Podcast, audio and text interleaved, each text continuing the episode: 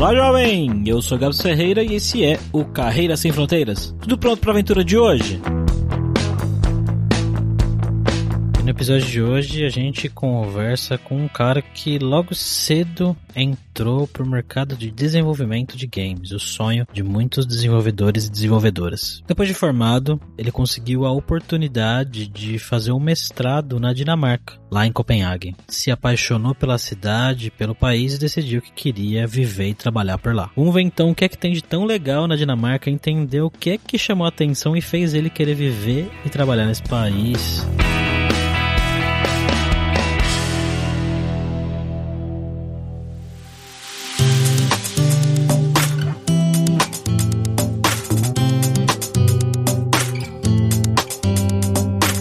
Essa conversa de hoje, como sempre, estamos aqui com ele, o nosso viajante poliglota Fabrício Carrara. Como é que você tá, Fabrício? Tudo ótimo, Gabs, voltando aqui mais uma vez para Dinamarca, né? Um lugar que a gente foi há algum tempo, pra gente falar com o Felipe. Como é que você tá, Felipe? Tudo bem, vocês? Tranquilo, então vamos lá para esse papo direto.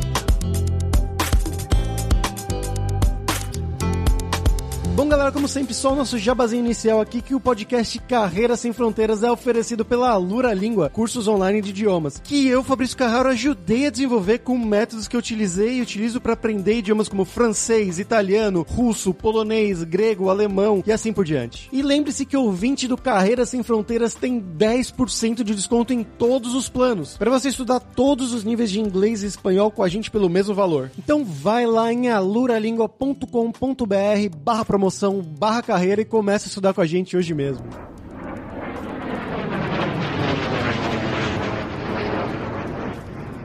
Bom, Felipe, como sempre, para começar aqui o nosso podcast, eu quero conhecer um pouco mais sobre você. Então, conta pra gente de onde que você é do Brasil, o que, que você estudou, o que, que você fez da vida, como é que você foi parar aí na Dinamarca, cara? Eu sou de Santos. O meu background é, em ciência da computação, programação. Trabalhei uns anos com isso, mas a minha ideia sempre foi ser programador de jogos. Eu sempre quis fazer jogo. Eu entrei na ciência da computação já com essa cabeça. E aí, depois de alguns anos, eu cheguei a fazer uma especialização em games e foi onde eu comecei a desenvolver. Eu trabalhei com Unity, trabalhei com Real, conta própria, fazendo jogos meus, C++ e assim vai. E aí eu consegui meu primeiro trabalho na área. Não era muito jogos, mas usava a Unity na época, era uma empresa de educação, então eles faziam algumas, alguns softwares interativos para criançada, e era uma base Unity. Eu falei, pô, legal, isso daqui é o que eu manjo, que eu gosto de fazer, não é bem um game, mas tá mais ou menos na, na área de conhecimento e eu posso ganhar com isso. E fui. E aí continuei tentando entrar na, na área de games, consegui meu primeiro emprego logo, logo depois, acho que fiquei um ano nessa empresa de educação,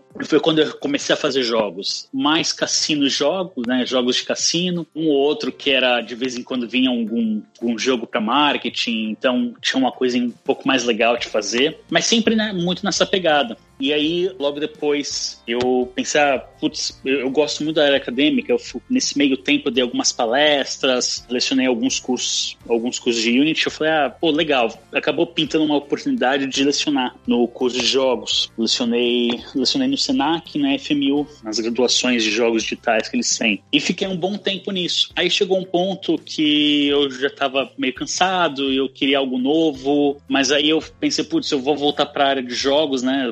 Totalmente jogos, porque eu fiquei totalmente na área acadêmica, lecionando, mas conheço praticamente todo mundo. E aí eu decidi sair do Brasil. E aí foi quando eu comecei a pesquisar lugares. Primeiro eu decidi pela Europa, por eu ter a cidadania portuguesa, o que facilitaria visto de trabalho. Então eu fui filtrando, né? Depois disso, pensei, ah, poxa, uma das formas que poderia era fazer um mestrado, ganhar mais experiência, assim vai. Olhando os mestrados, eu vi o da Dinamarca, o que facilita porque a universidade aqui é gratuita, então mais fácil ainda. Eu falei, ah, vai ser lá. Aí comecei a pesquisar sobre Copenhague, sobre a cidade. Não moro mais em Copenhague, ainda moro na Dinamarca, mas não lá. E acabei adorando o lugar e falei, é lá mesmo. Aí eu pedi minhas contas, isso foi no final de 2015, e aí eu fiquei um semestre praticamente me preparando para vir, e tô aqui desde agosto de 2016. Vão fazer aí quase cinco anos. Como é que foi essa preparação e a chegada aí no país, cara? Arranjar lugar para morar, né? alugar um apartamento ou uma casa? Não sei. Conte mais pra gente sobre a burocracia dinamarquesa, se é que ela existe. Existe.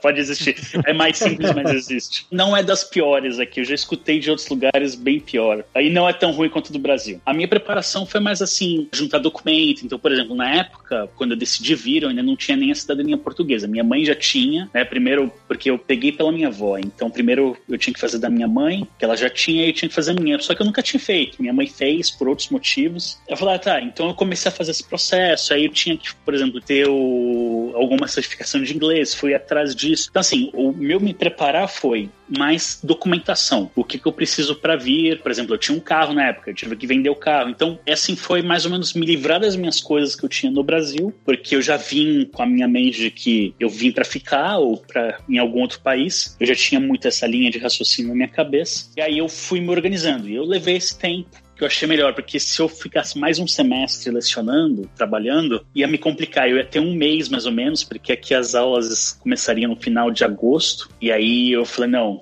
vai ser muito complicado se ficar mais um semestre lecionando. Eu terminaria em julho, ia ter um mês só para me preparar, para vir com mais calma, preferi ficar bem tranquilo. Então foi isso, foi naquela coisa daquelas despedidas, né, de amigos e afins. Então é uma preparação meio que foi mais burocrática. Chegando aqui, burocracia aqui foi bem tranquilo, honestamente. Lógico, a pior burocracia que tem aqui, eu acho que é para eles te darem o seu documento. Você precisa de uma residência. Aí é o problema, porque conseguir uma moradia que você me perguntou aí, em Copenhague é um negócio muito difícil. Eu fiquei um mês morando num hostel, para vocês terem ideia. Foi tranquilo, porque é aquela coisa nova, né? Aquela excitação do, do lugar novo. Eu nunca tinha saído do Brasil, eu nunca tinha feito uma viagem internacional. Então, para mim foi um negócio, nossa, que demais, né? Era totalmente novo, foi algo totalmente novo foi, foi incrível. Mas eu tinha esse desespero, meu, putz, eu não tô achando nenhum lugar para morar e eu não consigo pegar meu documento, eu não consigo fazer minhas coisas. Porque tem uma disputa muito grande em Copenhague, é muito difícil achar lugar. Se eu pudesse, eu teria me preparado melhor para isso. É uma das coisas que eu sempre falo para qualquer um, às vezes tem uns brasileiros que postam, ah, pô, eu queria ir pra Dinamarca. Meu, primeira coisa, veja a residência com antecedência, conhecer, porque assim, aqui o país é muito na base da indicação. A questão de contatos dele deles, a, a rede de contato deles aqui é muito forte. Por exemplo, para você ter uma ideia, eu não sei os dados hoje. O último que eu tenho ideia de 2019, mais de 50% das vagas não eram publicadas, não chegavam nem a ser publicadas, porque é aquela coisa, amigo de um amigo e assim vai. E eles têm muito isso aqui, que é um bom exemplo em relação a como a sociedade aqui é muito na base da confiança. Eles têm um negócio que se chama lei de Jante, que é todo mundo é igual a todo mundo. E nessa lei de Jante não é uma lei exatamente, tá? Isso vem de um conto. Não me lembro se é dinamarquês ou não. Isso é coisa bem antiga deles, eu não tô me lembrando agora. Mas basicamente eles têm muito essa coisa da sociedade bem nivelada. As empresas também são bem niveladas, é bem as hierarquias são bem planas. E até mesmo para você achar residência tem muito disso de você ter amigos, ter uma rede de contato para você achar e pessoas te indicarem, assim vai. Fora que Copenhague também tem outro problema, é muito caro. É uma das capitais mais caras da Europa. Dinamarca já é um lugar caro, é, já não é um lugar muito barato. O que eu posso dizer, assim, resumindo, foi foi uma experiência interessante, porque eu conheci muita gente no começo, principalmente estando no hostel, mas foi bem cansativo. E aí, a hora que eu achei a residência foi bem tranquilo. E aí, com o passar do tempo, eu, eu fiquei um ano no primeiro lugar que eu, que eu achei, depois eu me mudei para outro lugar, depois eu cheguei a me mudar mais uma vez antes de sair de Copenhague então, assim, você começa a fazer amigo e aí você começa a achar os lugares. Essa é a grande sacada da coisa, de moradia, pelo menos em Copenhague. Aqui onde eu tô, eu tô em Viborg, seria Viburgo em português, se não me falha a memória. É uma cidade do interior da Dinamarca, fica bem na área central, ela fica uma hora de Aarhus. Aarhus é a segunda maior cidade do país. E aqui é bem tranquilo porque é uma cidade menor e aí fica mais fácil de achar. Então, junta também esse plano de Copenhague, se é uma cidade maior, se é a capital, se é a cidade onde todo mundo quer ir para trabalhar. Todo dinamarquês ele sai dessas cidades menores, principalmente porque a Dinamarca é, muito, é um país muito rural, por incrível que pareça. Então vai todo mundo para lá. E aí tem esse problema de residência. Se eu posso dizer assim, que um dos maiores problemas de Copenhague é a residência.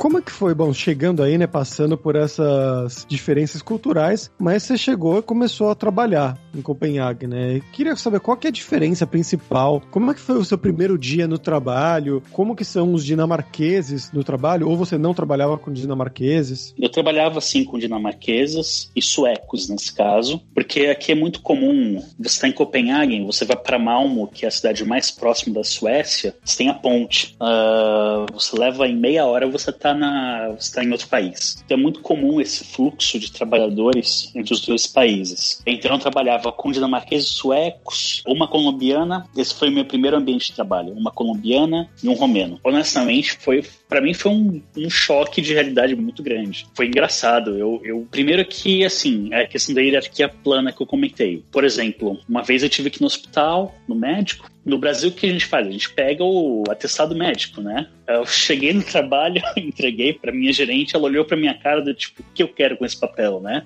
Eu falei, não, mas eu não vi no dia, não sei o que. Ela falou, não, guarda pra você, eu não quero. Eu sei que você estava no hospital. Ela não precisou conferir, ela não olhou o papel, ela não fez nada. Tipo, não, eu confio em você. Foi, foi para mim foi o grande choque. Isso não foi o primeiro dia. Primeiro dia foi bem tranquilo, honestamente. Eles são muito, muito receptivos. É que esse foi um dos choques, uma das coisas que eu me lembro bem, né? Mas eles são bem receptivos. Eles fazem você sentir muito assim, normalmente trabalho em casa, principalmente no começo. Porque eles querem realmente mostrar para você que assim, não tem essa, por mais que o cara seja o presidente da empresa, esse distanciamento não existe. A gente não tem essa formalidade toda como nós temos no Brasil de se dirigir a alguém que está acima de nós, né, hierarquicamente. Aqui não existe isso. Você tem a liberdade de falar com as outras pessoas numa boa, e seja lá o que for. Lógico que tem um tabu ou outro na sociedade aqui que as pessoas não falam, mas no geral é bem liberal. Eles são bem liberais nisso. E então, assim, eles deixaram um ambiente super descontraído. Passar o tempo foi, foi isso, assim, as coisas que me marcaram muito muito assim, por exemplo, você não tem muito o negócio do de nunca saber como vai ser o dia de amanhã, como ah, aquela coisa de, por exemplo, aquele receio do tipo, ah, pô, o cara vai puxar no tapete, coisa do gênero. Isso não existe aqui. Pelo menos assim, eu não senti isso, eu nunca senti isso. Conta um pouco mais sobre o seu trabalho, cara. O que, que é o trabalho, Meu trabalho que você faz aí? Isso, é? Isso, eu sou programador de jogos. Atualmente eu... Bem, eu já trabalhei em diversos jogos por aqui, desde pequenos até grandes. O jogo mais recente que eu trabalhei foi com Lego Super Mario. Nossa, legal. Para mim é uma oportunidade super bacana, foi um negócio incrível. A Lego dinamarquesa, então, assim, quando eu vim para cá, eu descobri que a Lego era dinamarquesa, eu não tinha essa ideia. Falei, nossa, meu objetivo é trabalhar na Lego. Peguei esse emprego, esse era um contrato curto, que eu, eu trabalho muito aqui como empresa empresa também, né? Eu tenho minha própria empresa. Então eu, eu peço serviços, às vezes eu fiquei nesse período curto para fazer esse projeto. Vocês já devem ter visto por aí, porque ele foi lançado no Natal do ano passado. Você brinca com boneco, né? Você tem o Lego físico e aí você tem toda uma parte digital. Eu trabalhei na parte digital. Hoje eu trabalho num jogo que já vem desde 2019 esse projeto, ele, vem e vai. Então, assim, basicamente é um jogo de puzzle musical, onde você tem que resolver esses puzzles para liberar as outras partes do jogo e resgatar seus amigos, porque você é uma você é uma vocalista de uma banda, só que você morre. E aí você volta como fantasma dessa vocalista para ajudar os seus amigos que estão mal. Então, um tá depressivo, o outro tem medo das coisas, ele ficou assustado com a situação, o outro, o outro tem uma agressividade. E aí você vai nesse lugar onde eles moravam, que era uma floresta, porque tem um muito. A ideia do jogo, a ambientação do jogo é muito dinamarquesa. E aqueles tem muitas coisas com as florestas que são incríveis, por sinal. É uma coisa totalmente diferente do que nós estamos aí no Brasil. É, eu já tava estranhando. Uma, tinha uma. Ela era uma vocalista de uma banda que morava na floresta, mas ele falou: ah, na Dinamarca é, tudo bem. é, é, muito comum você ter essas cabanas no meio da floresta, e o pessoal vai. Por exemplo, chega, chega verão, o pessoal gosta muito de, de ir para esses lugares. É muito, muito comum. Eu já vou explicar o porquê tem essa ambientação dinamarquesa. E aí você vai por esses ambientes resolvendo puzzles e tendo que resgatar seus amigos, até no final que eles conseguem voltar a tocar uh, os seus instrumentos sem ter a, o sofrimento da dor pela perda da, da, vocalista, pela perda da amiga delas. Então é meio que uma superação da perda, né? Da perda de uma pessoa querida. Tem um motivo pessoal do criador do jogo, ele passou por uma perda grande há alguns bons anos atrás e é uma forma dele também se recuperar disso. Então tem, é, é por isso que o jogo é assim. Mas o jogo ele é baseado muito nessa cultura daqui, nessa tem essa questão florestas e afins por ser um jogo patrocinado pelo DFI, que é o Danish Film Institute. Então seria a nossa Ancine. Todo ano eles liberam, eles têm três rodadas de negócio, onde eles suportam projetos audiovisuais. Esse jogo foi um desses projetos. Eu não sei se vocês são jogadores, se vocês jogam, mas bem, talvez alguns dos ouvintes, mas o Limbo começou assim. O Limbo é um jogo bem famoso, ele é dinamarquês e começou dessa forma, com esse incentivo. Então é, é algo muito bacana, é um, é um projeto, eu gosto muito, eu, eu criei um carinho muito grande pelo projeto e o que basicamente eu faço é, eu sou programador do jogo e de vez em quando quando a gente tem mais programadores eu acabo assumindo a posição de lead programmer. Eu tenho toda a ideia do sistema na cabeça de como é a arquitetura do, do jogo, a arquitetura do software dentro do jogo, como as coisas funcionam. Às vezes eu tenho que fazer gameplay porque alguns outros programadores podem ter uma dificuldade ou estão fazendo alguma outra função, mas basicamente eu cuido mais do sistema. Então eu revejo código, que aí eu faço code review, né? Eu eu, oriento os, os outros programadores. Dependendo da funcionalidade do gameplay específico, sou eu que faço. No momento eu estou trabalhando em um, um, gameplay bem específico, musical, então, onde você vai poder cantar notas musicais, você tem um, todo um visual na tela com essas, essas notas musicais. Então, basicamente é isso que eu faço. Então, eu tenho que dar o suporte, eu tenho que rever o projeto. Muitas coisas, por exemplo, os artistas, os designers, eles fazem muita prototipagem, eles têm uma linguagem visual. Normalmente, quem transforma essa linguagem visual para código sou eu. Então, tem muito disso, de cuidar da arquitetura do software. Como Legal, chama cara. o jogo? Jogo The Forest Quartet. Muito interessante. Ah, o site theforestquartet.org, se não falha a memória. Vou deixar o link aí na descrição Американская фирма Transceptor Technology приступила к производству компьютеров «Персональный спутник». Vamos agora para o nosso momento viajante poliglota com Fabrício Carraro. E aí, Fabrício, o que você tem pra gente aí hoje, cara? Hoje, voltando aqui na Dinamarca, né, Gabs? Eu queria trazer uma coisa, só que viraram duas, porque durante esse papo aqui com o Felipe, ele falou sobre a lei de Jante, eu fui pesquisar aqui e achei que realmente uma coisa bem interessante, também vou trazer para vocês. Mas a primeira dica era uma pessoa, um escritor muito famoso, que provavelmente provavelmente todos os nossos ouvintes já ouviram falar dele ou já leram, escutaram, assistiram algum filme de alguma história dele, que é o Hans Christian Andersen, que ele é, obviamente, dinamarquês, nascido em Odense, que é essa cidade aí, que uma das maiores cidades da, da Dinamarca, que eu não sei a pronúncia, você me ajude aí, Felipe. Mas ele é o autor de contos famosíssimos, como A Pequena Sereia, Patinho Feio, Soldadinho de Chumbo, A Princesa Ervilha. Então tem basicamente todas essas histórias infantis infantis que a gente conhece. A metade é criada por eles e a outra metade são dos irmãos Grimm. É mais ou menos isso que a gente tem da nossa infância, né? Mas além disso, eu ia trazer também dessa lei de Jante que o Felipe mencionou. Eu achei aqui os 10 mandamentos que são os mandamentos dessa lei. Vem de um livro que se chama Um Fugitivo Cruza o Seu Trilho, do escritor dinamarquês também, Axel Sandemose. E aí as 10, os 10 mandamentos são: 1. Um, não pensarás que és especial. 2. Não pensarás que és tanto quanto nós. 3. Não pensarás que és mais esperto que nós. 4. Não acreditarás que és melhor que nós. 5. Não pensarás que sabes mais que nós. 6. Não pensarás que és mais importante que nós. 7. Não pensarás que és bom em alguma coisa. 8. Não rirás de nós. 9. Não pensarás que alguém importa-se contigo. E 10. Não pensarás que podes nos ensinar algo. Ou seja, é basicamente esses mandamentos que deixam todos mais ou menos no mesmo nível, né? É uma sociedade bem igualitária, bem horizontal, como o Felipe mencionou, que é algo que esse cara propôs nesse livro, mas que aparentemente trouxeram para a realidade. É isso mesmo, Felipe? É bem por aí. Eles vivem muito com esse código, por assim dizer. Essa sociedade é muito igualitária. Só para vocês terem um exemplo, o neto da rainha, aqui é uma monarquia parlamentarista, o neto da rainha estuda em escola pública, junto com o filho de taxista que veio da Síria, refugiado sírio. Então, assim, não tem muito esse, não, não existe esse negócio de ser melhor do que o outro. Todos são iguais. É muito realmente planificada. Lógico, você tem os seus pontos fora da curva, mas o geral é bem assim. A cidade, ela fica na ilha de Fim, cidade maravilhosa, uma das mais bonitas que eu já visitei pelo país. Essa vantagem de ser um país bem pequeno, você consegue ver muita coisa. Queria saber um pouquinho sobre a cidade que você tá aí, né, Viborg, que você falou. O que, que você Isso. gosta de fazer? O que, que tem para fazer em Viborg? Que a gente já falou no outro episódio sobre Copenhague, né? Então vamos focar na sua cidade hoje. Ah, legal. Bem, o que tem para fazer? É uma cidade pequena, então assim, não tem muito o que fazer, ainda mais nos tempos atuais. Mas assim, é uma cidade, primeiro dar um conceito um pouco da cidade. A cidade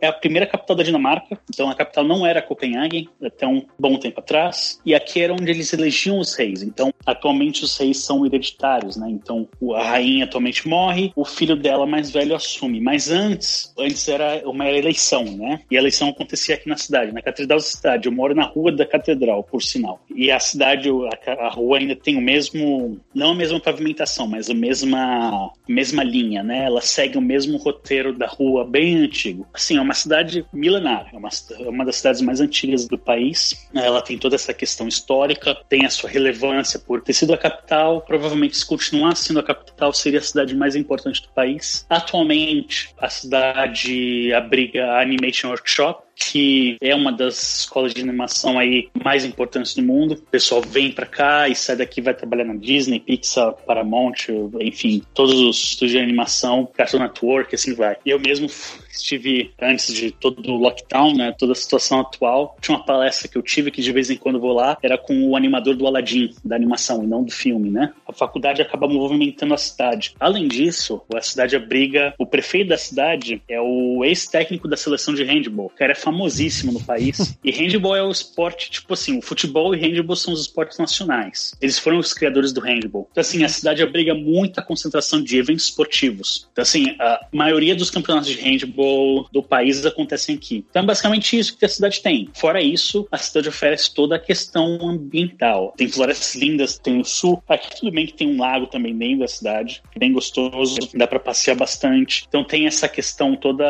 de natureza. Tem um complexo de cavernas cavernas bem legal. Assim, dá para fazer uns passeios bem legais. Então, basicamente, é o que tem, é o que tem na cidade. É uma cidade em crescimento, por ser assim, ser próximo de Orros, que é uma das maiores cidades do país, a segunda maior, se não me falha a memória. Tem toda essa questão das universidades. Então, por exemplo, por causa dessa universidade de animação, outra está chegando aqui com outros cursos. Então, a cidade está em expansão no momento. Uh, mas, basicamente, o que tem para fazer é isso. São os eventos da, da faculdade de animação, os eventos de games, que tem, então, é um polo de desenvolvimento de jogos, o que é bom para mim, um dos motivos que eu tô aqui, porque eu achei esse projeto super legal. Beleza, vou lá, vou participar disso. Eu acabo conhecendo muita gente, muita gente vem para cá e acaba movimentando esse mercado. Bom, Felipe, agora vamos falar sobre dinheiro. Você já falou brevemente aí que a Dinamarca é um país caro. A gente já entrevistou outras pessoas aqui que falaram que a Dinamarca é um país caro, mas aí eu fico pensando, né? Você estava falando que tem uma sociedade muito igualitária e tal, então tudo é caro, então todo mundo ganha bem, é isso? Sim, assim, você ganha o suficiente para você conseguir viver. Só que tem algumas coisas assim, importantes para falar. É um país caro, é um dos maiores taxas de imposto do mundo. Por exemplo, eu tô na menor base, na menor faixa do que seria o imposto de renda daqui, eu pago 38% da minha renda. Tô numa das menores faixas. Aí no Brasil são 12%, se me falha a memória, eu já, eu já não me lembro direito. Mas tem uma contrapartida. Você tem dois terços da população recebem algum auxílio do governo. Quando eu falo auxílio, por exemplo, você é estudante, do ensino médio e até você terminar o seu mestrado, todo dinamarquês recebe um dinheiro, um valor. Lógico, se você mora com os pais é um valor mais baixo, se você mora sozinho é outro, depende do nível de educação é outro. Esse valor pode chegar, por exemplo, 6 mil coroas por mês. Hoje, 6 mil coroas está quase. É, o real para coroa está quase um para um. Então, aí dá mais de 5 mil reais, se não me falha a memória. Mãe solteira. Aqui a mãe solteira ela recebe toda a ajuda, desde o enxoval para o bebê, até mesmo ajuda para em relação a alimentos, ajuda em relação a pagar o aluguel e assim vai. Você mora sozinho uh, e dependendo de quanto você ganha, você recebe também um, uma ajuda para pagar o aluguel. Então, você tem muita ajuda governamental. Porque assim, é, aqui é basicamente isso, lógico. Tem as faixas de imposto, né? Você não tem muita faixa. Você quanto mais rico, mais você paga e basicamente esse dinheiro volta para a sociedade dessa forma. Então, é um país que mesmo sendo muito caro, paga de forma justa. A maioria, assim, lógico, por exemplo, os empregos que não necessitam de tanta titulação acadêmica, tanta especialização acadêmica, vai ganhar menos, mas dá para sobreviver, dá para viver numa boa. Então quer dizer que ricos que ganham mais pagam mais, pobres que ganham menos pagam menos e o governo ajuda a sociedade? Que loucura isso, cara. É mais ou menos por aí. É mais ou menos É, é mais ou menos isso. É mais ou menos comunista. Se a gente for brincar assim, aqui é o, a social-democracia, né? A gente está nesse detalhe. Mas você também tem seus problemas, não é tão socialista assim, tem os seus poréns. Aí a gente entra numa discussão política da Dinamarca que é bem interessante, mas enfim. Basicamente, basicamente é isso que você descreveu. Eu acho que a questão da educação do SU, de você estar no ensino médio, é, é que imaginar, imagina todo brasileiro estar no ensino médio, recebesse aqui, se eu não me engano, pro ensino médio são duas mil coroas. É como se todo brasileiro no ensino médio recebesse cerca de mil reais, mil e quinhentos reais. Isso dá, mais ou menos, por mês. Então, assim, é mais ou menos como as coisas funcionam aqui. Então, você tem muito desse auxílio do governo. Como eu falei, dois terços da população, até o número que eu me, me recorde, tem esse acesso. Interessante. É uma coisa totalmente fora da nossa realidade, né? Isso causa também uns preços muito altos, como você falou, né? Mas no final, como todo mundo ganha mais ou menos parecido, meio que dá na mesma. É, não é que todo mundo ganha mais ou menos parecido. Por exemplo, aqui você não tem um salário mínimo, então você tem muita flexibilidade de negociar seu salário. Você consegue negociar bons salários. Mas, por exemplo, que nem a, eu só acho que foi matéria do Globo Repórter, se não me engano. Ele veio para cá e ele entrevistou um lixeiro que ganhava 10 mil coroas. É mais ou menos isso que ganha um lixeiro por aqui. Não desmerecendo a função, não é isso, mas a gente, tipo, é uma função que você não precisa ir pra uma universidade, afins, normalmente ganha menos. Bom, com isso dá para viver? Dá. Honestamente, um cara, um cara só sozinho ganhando isso por mês, ele vive numa boa. O que eu sinto é que, assim, por exemplo, eu, eu vou comparar do meu salário, tá? O meu salário hoje com o salário que eu ganhava no Brasil. No Brasil era aquela coisa que chegava no final do mês, tinha mês que era assim, meu, como é que eu vou passar até o final do mês? Que é muito a realidade de muito brasileiro. Aqui eu não tenho esse aperto. Você, por mais que seja um país caro, com os altos impostos, você ganha o suficiente para viver, para ter uma vida legal, por assim dizer. E claro, quanto maior for seu cargo numa empresa, quanto mais especialidade você tem, mais você tem chance de ganhar. Quanto que é um aluguel, por exemplo, em Copenhague ou por aí? Copenhague, para você ter ideia, eu, um quarto, um quarto em Copenhague está na faixa de 5 mil coroas. Um apartamento chega de 15 mil para cima fácil fácil. Tá. E não são apartamentos, assim, não são apartamentos bons, por exemplo. Isso é um outro problema de Copenhague. Como tem prédios muito antigos, tem apartamento que não tem banheiro. Porque os, os banheiros muito antigos, eles eram todos no térreo. Era meio que para todo mundo do prédio. Ah. Você tem que tomar banho, você tem que descer pra tomar banho. Você tem que sair desse apartamento pra tomar banho. É como morar tem, num tem hostel. Mais ou menos isso. Tem, tem apartamento onde o chuveiro é em cima da privada. É um negócio de louco. Assim, tem umas bizarrices para nós brasileiros, tem umas coisas bem bizarras nesse aspecto. Tem apartamento apartamento aqui. Eu já vi umas coisas assim, falando, meu Deus do céu, tipo, como que a pessoa vive dessa forma? Mas eles estão meio que habituados, por assim dizer, e são caros. Principalmente assim, quanto mais no centro, mais caro fica. E no centro, hoje, por exemplo, no centro de Copenhague, é muito raro de achar um apartamento para comprar, por exemplo, ou para alugar. Você não vai ter. Então você vai ter que, expandir, expandir. E é uma cidade que, assim, os prédios são muito baixos, não tem arranha-céu aqui, é muito difícil. Por exemplo, mesmo, o prédio onde eu moro é um prédio de dois andares. Eu morei, numa época na parte no sul de Copenhague, em Ama. É uma parte mais moderna da cidade, afins. O meu prédio tinha nove andares. Era um dos maiores prédios residenciais da região,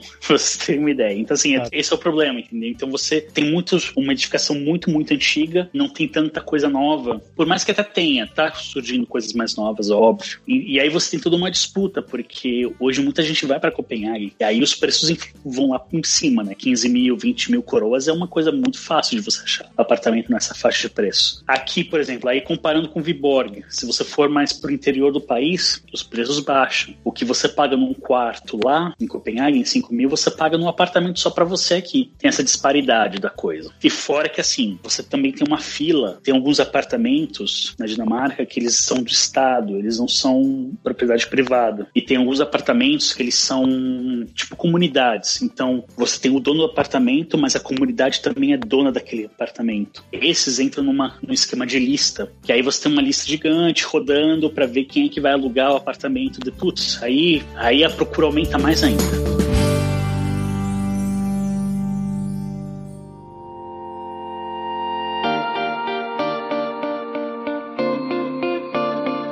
Felipe, bom, você foi sozinho aí pra Dinamarca? Sim, vim sozinho. E você já tá aí há algum tempo, né? Então eu queria saber como é que é a questão do chaveco dinamarquês, dos relacionamentos, de ir num barzinho, antes da pandemia, claro, né? Ir num barzinho, ir na balada, Tinder, como é que funciona isso na sociedade dinamarquesa? Tinder funciona em algumas cidades. Copenhague é uma cidade que não funciona. Não tem. Não, não funciona? Tem, não funciona. Uh, Tinder vai funcionar mais para quem é imigrante, para quem é expatriado. Então, assim, se você tem vontade de ser relacionar com uma dinamarquesa ou um dinamarquês, você tem que buscar fora do Tinder. Basicamente assim, relacionamento é uma coisa complicada, relacionamento duradouro. Se não falha a memória, é um dos países da União Europeia com maior taxa de divórcio. Recentemente eles forçaram uma lei de que para você poder pedir o divórcio, que é online, você entra no site, você pede, é na hora, é um negócio tudo muito rápido aqui essas coisas. Mas você agora tem que fazer um curso antes para realmente ter certeza, porque eles são muito preocupados com a taxa de natalidade. Então assim, tem muito disso. Então, meu, você vai num bar, consegue conversar numa boa, é, nesse ponto é muito parecido com o Brasil. Você vai, você conversa uma boa. Aqui, assim, não tem muitos tabus em relação ao sexo, principalmente em primeiro encontro. Então tem a maioria dos dinamarqueses buscam isso mesmo, é aquele sexo casual da noite, do dia e acabou.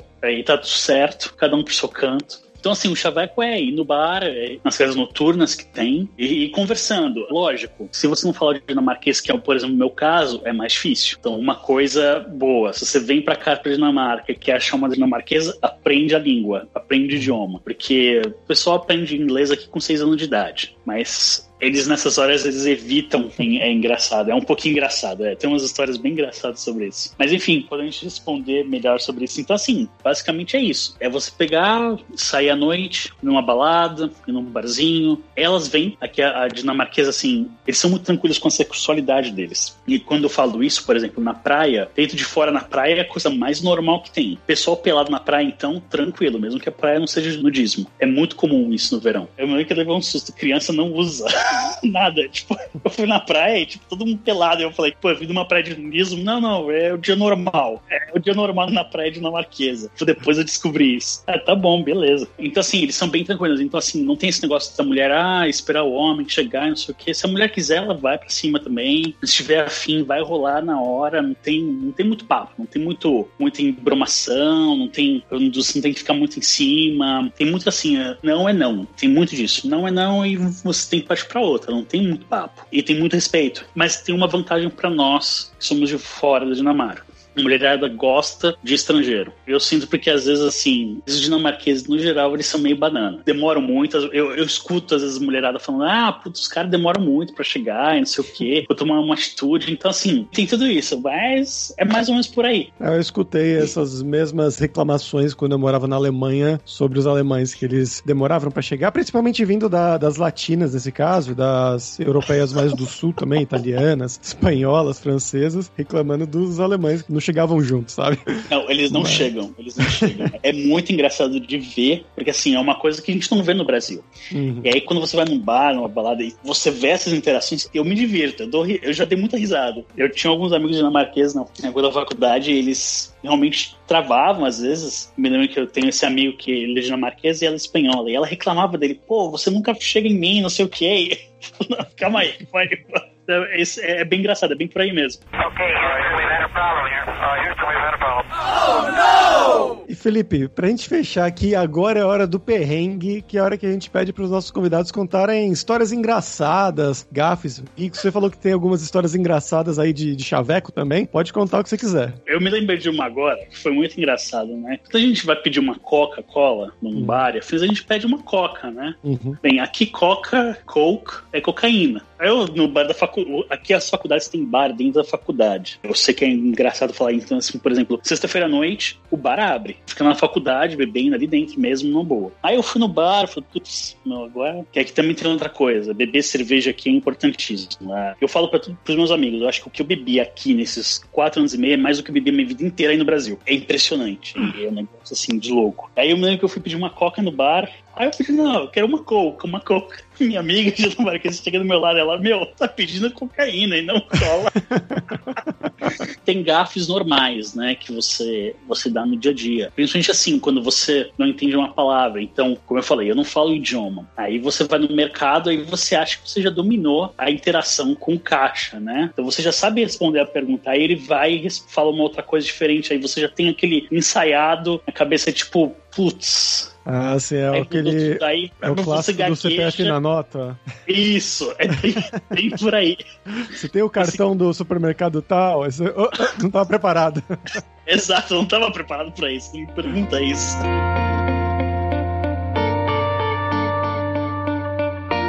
Maravilha, então, Felipe. Muito obrigado pelo seu tempo, cara, pela sua participação. Foi bem bacana. E você quer divulgar alguma coisa? Acho que o interessante falar é assim: provavelmente quem escuta vocês está procurando sair do Brasil para trabalhar em algum outro país. Se você quiser vir para Dinamarca, primeiro conselho, se prepara para o frio. Eu vejo sempre meus amigos reclamando: ah, tá muito calor. Eu falo, meu, quero frio. Não, a gente não sabe o que é frio de verdade. Até o dia que eu peguei menos 17 graus, e aí eu vi o que, que era. Minto, eu peguei menos 25, foi quando eu fui pra Noruega, foi é um negócio é terrível, assim, tipo, a gente não tem ideia de como que é. Mas é aquela coisa, você só está com roupa errada. É o que eles falam aqui. Se você está passando frio, você está com roupa errada.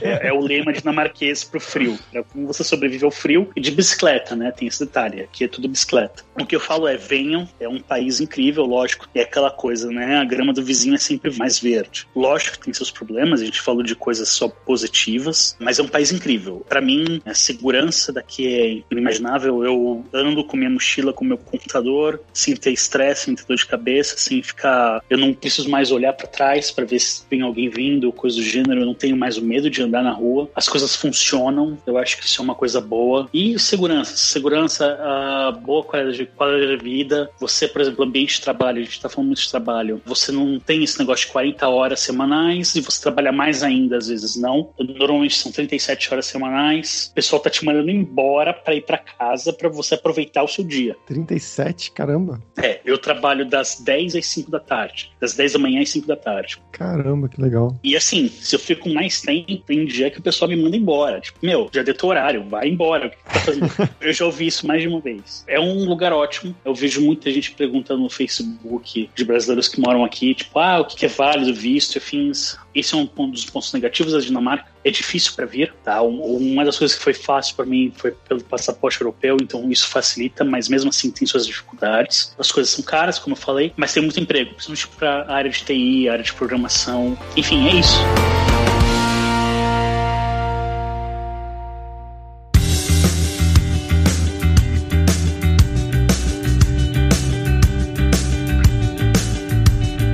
Bom, pessoal, por hoje é isso. Tak, que é obrigado em dinamarquês. E se você gosta do Carreira Sem Fronteiras, recomende para cinco amigos, para nossa comunidade crescer sempre cada vez mais. E entre no nosso grupo do Facebook, o Carreira Sem Fronteiras, para você ter mais dicas sobre empregos, mercado de trabalho no exterior, tecnologia e também sobre a língua inglesa ou algum outro idioma. E não deixe de conhecer a Lura Língua para você reforçar o seu inglês e o seu espanhol e dar aquela força, tanto no seu currículo quanto na sua vida profissional, algo que o Felipe destacou muito bem falando que ele tá lá há quatro anos e ele trabalha em inglês, fala só inglês, ainda não fala dinamarquês dinamarquês e para ele tá tudo bem. E só lembrando que o ouvinte do Carreira Sem Fronteiras tem 10% de desconto em todos os planos. Então vai lá em aluralingua.com.br barra promoção, barra carreira e comece a estudar com a gente hoje mesmo. Além também, é claro, da alura.com.br que tem mais de 1.200 cursos de tecnologia, tanto na área de programação, que é a área do Felipe, inclusive cursos de programação focados a jogos, mas também cursos de marketing, design, business, soft skills, cursos de como você criar o seu currículo em inglês ou em espanhol para mandar pro exterior. Então,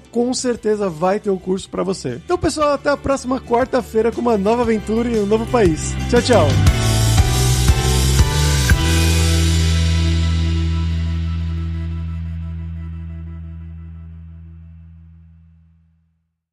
Este podcast foi editado por Radiofobia, podcast e multimídia.